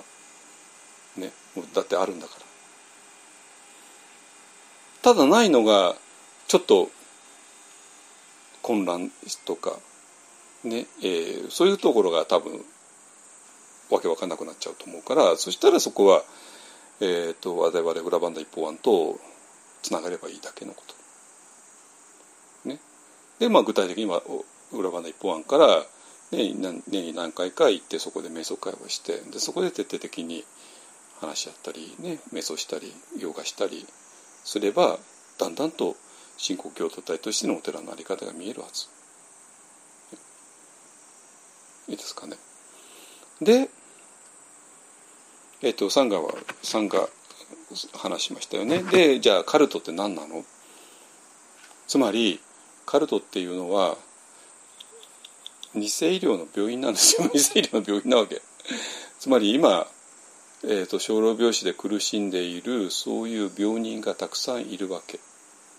でその病人はどこへ行くべきだったかっていうと本当に正当的な病院に行くべきだったんですよ。ね、でそのこの世界の病人を救うための、えー、正しい病院の作り方っていうのはそれはもうお釈迦様からもイエス様からももう伝えられているんですよ。どういうふうに作ったらいいよ。どういう規則で。どういう中身で、ね、どういう運営の仕方をして。あるんですよ。すでに。ね、でそれがなかった。だから病人はいるんだけども病院がない。病院らしきものはあるんだけどもでもそこでは医療が本当に大事なものとされてなかったからおざなりになっていた。つまり医療活動が行われていなかった。ってことなのね。でそうすると今病気で苦しんでいる病人はどどこへ行ったらいいのって言った時にお寺には行かないんですよ。今必死なんだから。ね。庭お庭を見るためだったら行くけどね お庭を見るためだったら行くけどああ紫陽花きれいねってねあのあ桜きれいねってねためなら行くけども今今はそういう状況じゃないわけ。今は病気を治してほしいわけ今病気の治療欲しいわけ、ね、桜見てる暇ないんですよ。実際見てる暇ないわけ。実際は健康健康な時に見るからいいいいんだけども。今は実際見るよりか病気を治してほしいわけ。ね。でそしたら病気を治す治療が行われていない場所には行かないじゃないですか。当たり前だけどね。だからこれだたったこれだけの理由です。お寺に行かないのは。でじゃあどこへ行くの？でそこになんかね親切そうないかにも親切そうな「あいらっしゃいいらっしゃい」っていうよね「おおいいらっしゃいいらっしゃい」ってねいうような二世医者と二世病院と、ね、最初はウェルカムなんだけども入ったらあとはとんでもないっていうね散々お金を取られる。はいお金取られたんだってあの人のお母さんがそれの恨みなんだっておいおい。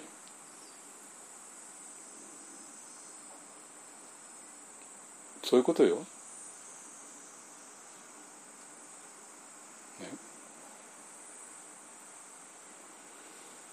ね、だからでその正しい病院がないとこにつけ込まれて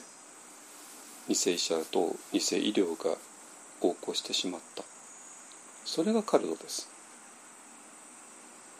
だからそこにはもう本当の仏教も本当のキリスト教もないからあるのはもちろんそれを利用した、ね、金儲けとか権力とかなんとかで。でそこに引っかかっちゃうともう際限なくお金を吸い取られて。で一家が破滅して、ね、どうもそうらしいですね。今回の本質は。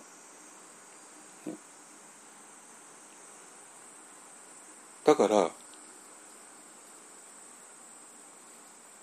つまり本当に正当的な信仰共同体があるんだったらば誰もそのとこ行くわけないじゃないですか。なぜ行ったのよ？なかったからじゃないですか。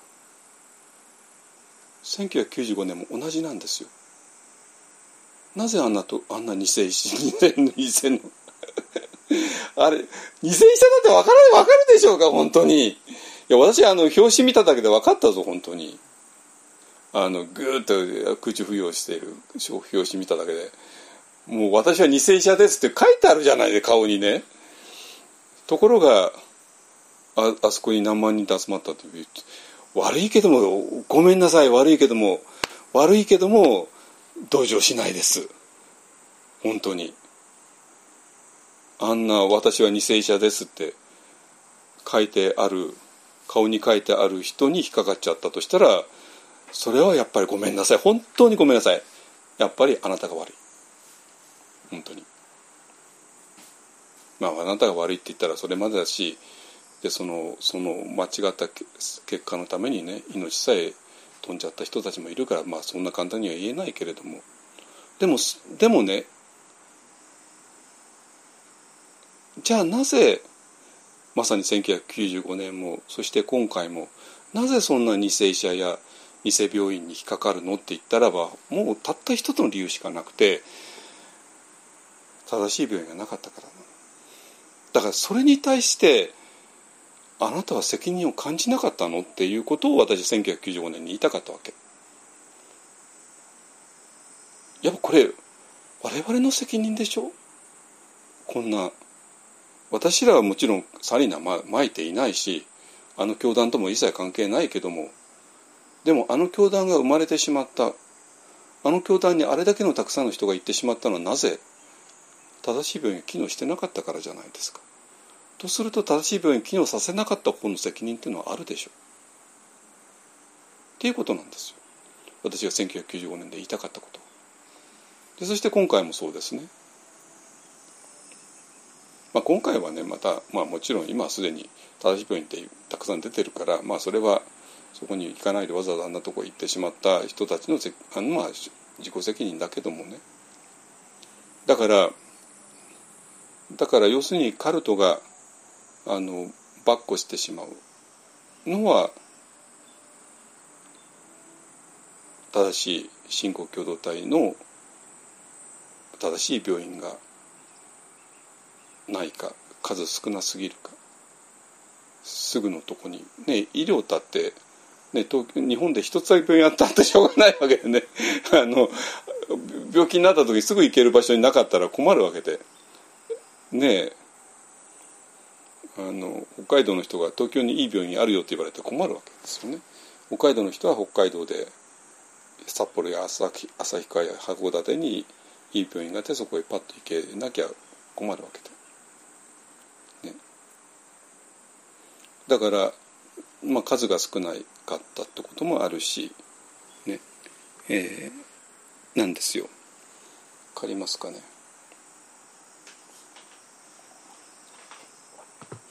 えっとねでそれで大体、えーと、説明つくと思います。あのカルトが。なぜこんだけ流行ってしまったのか。でなぜそこに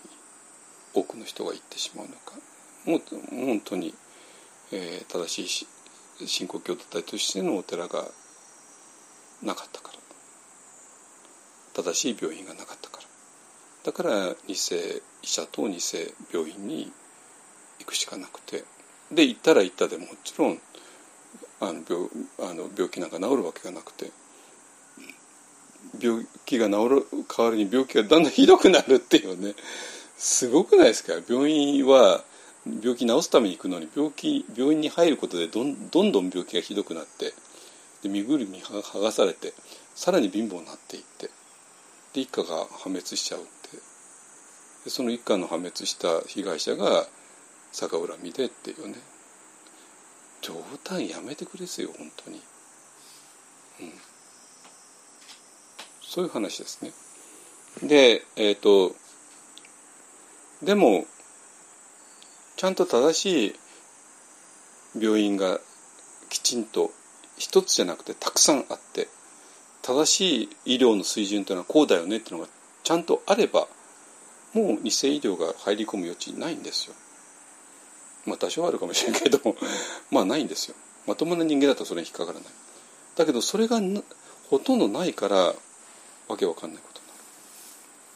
でそうすると、えー、世の中全体でもなんていうかな世の中の人が知ってるのはいわゆるの本当のいわゆるのお寺さんしか知らなくて。でお寺さんっていう枠組みの外にあるものは全部カルトに見えてしまう。でそそれはあるある程度までは正しかったんですよ。ある程度までね。お寺さんがあって。それから外れたのはカルトででもこれ辛いですよね。お寺さんの方にはもう医療が行われていないでカルトは医療が行われているように見て全部インチキ医療でこっちに引っかかったらとんでもなくさらに病病気が悪化するっていうねことで。でそれでお寺さんっていうものの、えー、この400年の歴史を見たらなぜそうなったかもはっきりしている。じゃあどうしたらいいのって言ったら、えーこの400年の歴史を乗り越えて全く新しい、えー、信仰共同体として、ね、お寺を作ろうよねってするんだけどもそれすらもカルトに見えてしまうわけですよ。なぜかというとこの、お寺さんかカルトっていう2つのカテゴリーしかないからね今までは。わかります？ね、UFO っていうのは Unidentified Flying Object ね Unidentified っていうのは今までのカテゴリーには入らない人間というのは物事を全部自分が持っているカテゴリーで判断するから。だから世間の人は2つのカテゴリーしかなくてお寺さんとカルトっていうの2つのカテゴリーね。でそうすると一方案っていうのはどちらかに入れられるっていうとカルトの方に入れられるわけね。当然そうですね。一般お寺さんじゃないからね。だけど私らはもちろんお寺さんでもないしカルトでもないし第三のカテゴリーですね。第三のカテゴリーこそえー、信仰共同体でダルマをダイレクトに教える場所。でこれがもちろん当たり前に。スリランカでもそうだしミャンマーでもそうだしアメリカでもそうだしインドでもそうだし台湾でもそうだし、ね、非常に当たり前なこと。ですね。でこの当たり前のことが今までなくて。でその当たり前のことに1999年に島影さんに出会ってそれでびっくり仰天してでその当たり前のことを出版を出版活動しようと思って参加というのができたというそういう話ですね。で私は、まあ、その辺りで散々40年間苦しんできてでそれで今の結論が、まあ、まずは新興共同体のお寺をまずはゼロから作ろうよっていうねいうことを今やっています。えー、分かりましたかね？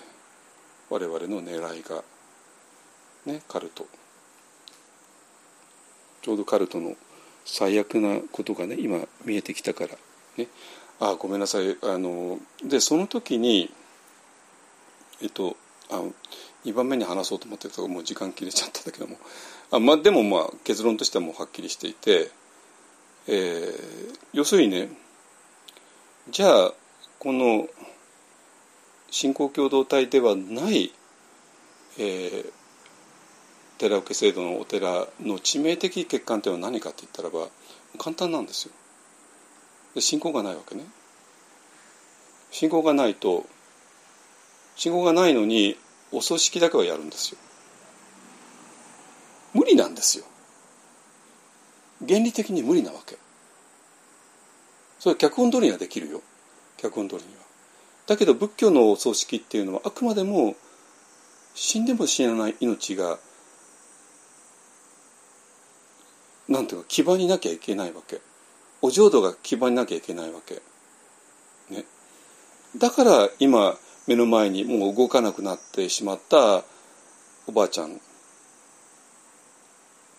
もういかにももう命を失ったよね。ようなおばあちゃん。でもでも本当のおばあちゃんの本質は死んでも死なないよだから安心してあなたのおばあちゃんは死んではいないよって言い切れなかったらそれはお葬式じゃないんですよ。でもう動かなくなったおばあちゃんのご遺体を前にショックを受けている遺族に向かって「大丈夫おばあちゃんは死んではいないから」って言い切れなかったらそれ仏教の葬式とは言えないんですよ。そしてお葬式を通してあ本当におばあちゃんっていうのは生きてるんだなっていうことを実感する。お葬式で無理だったらばその後の7日行で 7×7 で四十九日間ね やってやると毎週やっていくうちに本当にそれが分かってくる。ね、そしたらもう遺骨もじゃあもうお墓の中入れようかね。お墓の中に入れても全然寂しくないから、ね、おばあちゃんは死んではいないことは本当に今実感しているから、ね、だからえっ、ー、と今までのお寺さんの悲劇っていうのはもうたった簡単で、えーと、信仰がないままにお葬式をしようとしたからそれは原理的に無理なことです。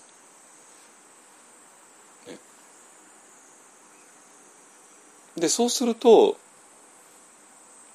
お葬式がうまくいかないんですよ。でそうするとお葬式にやったけどもあおばあちゃんだ死んだら終わりだねっていう感想しか残らないわけ。ね。だから死ぬっていうのは単なる無意味なことになるわけ。ね、あ死んああの人は死んだのねあ残念ねで終わりなんですよ。だけどもモディさんモディさんがね自分のあの人本当に心臓心臓安倍をまあ本当に愛してたんでしょうね大好きだったんでしょうねで心臓安倍が無残な死に方したわけで一番辛い死に方したんですよ。だっておじさんたちは政治家だから同じような状況でスピーチしてるんだから明日は我が身なんですよ。いつ誰だっておかしくないんですよ。おじさんにしたってバイデンさんにしたって台湾の人にしたって。だから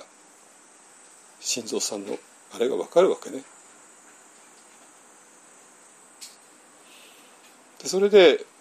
一日モーニングをしようっていうねでそれは単に単なる友情のためではなくてでそうすることによって心臓安倍の死んでも死なない命を感じるためなんですよ。でモディさんはもう強烈なあのヨガヒンドゥー教の信者さんですから。でそうすることによって無残な終わり方をした心臓さんを本当の意味で救うことになる。それが友達たちの全てのことだってですね。はいだから信仰共同さえあればまあ私らどうせ死んでしまうわけだし、ね、まあ一番無残な殺され方もあるだろうしみんなね見とね見つめられて穏やかに死ぬこともあるだろうし。でも死んだらまあある意味同じなんですよ。だから私ははっきり言ってあの安倍さんのことはもう心配してないです、まあ、あの人はもう大丈夫、ね、あのでそれが信仰共同体さえあれば大丈夫、ね。えー、お組織も本当のお組織ができるし死んでも死なない命を遺族全員が遺族と知り合い全員が感じられるような。そして死ぬ前 死ぬのはまだまだ早いね。時にうつになりました。パニック障害になりました。ね。パートナーに浮気されてもう嫉妬で狂いますとかねいう人も大丈夫なことか。えー、ように絶対にカルドにつけ込ませないつけ込まれないためにちゃんとした正しい病院を作りましょうよ今のままだったら偽医者と偽病院ばっかりじゃないですかでそこ行ったらもうみんなアウトで人生アウトじゃないですか。本当に。でそれはじゃあ患者が悪いのではないですよ。このちゃんとした病院を作んなかった方のミスですよ、ね、だから、えーと、まずはねグラバンタに一つ病院作ります、えー、それにご協力いただけたら非常にありがたいですね、えーと、私らのサイトを見てくださいね、えー、そこに協力の仕方とかいろいろありますので、えー、っていうことです。はいえーと、じゃあねあのまああの金曜日亡くなられた我々の Prime Minister ね晋三安倍ねあののことも思いながらね、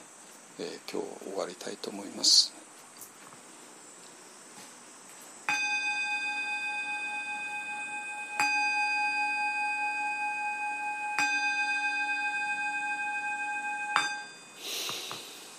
主上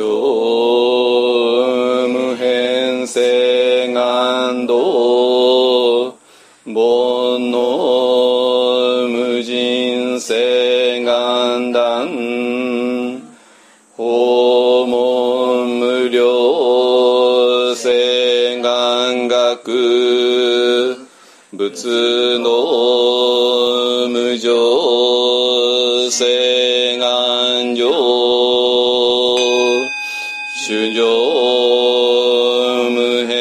変性願道煩悩無人性願断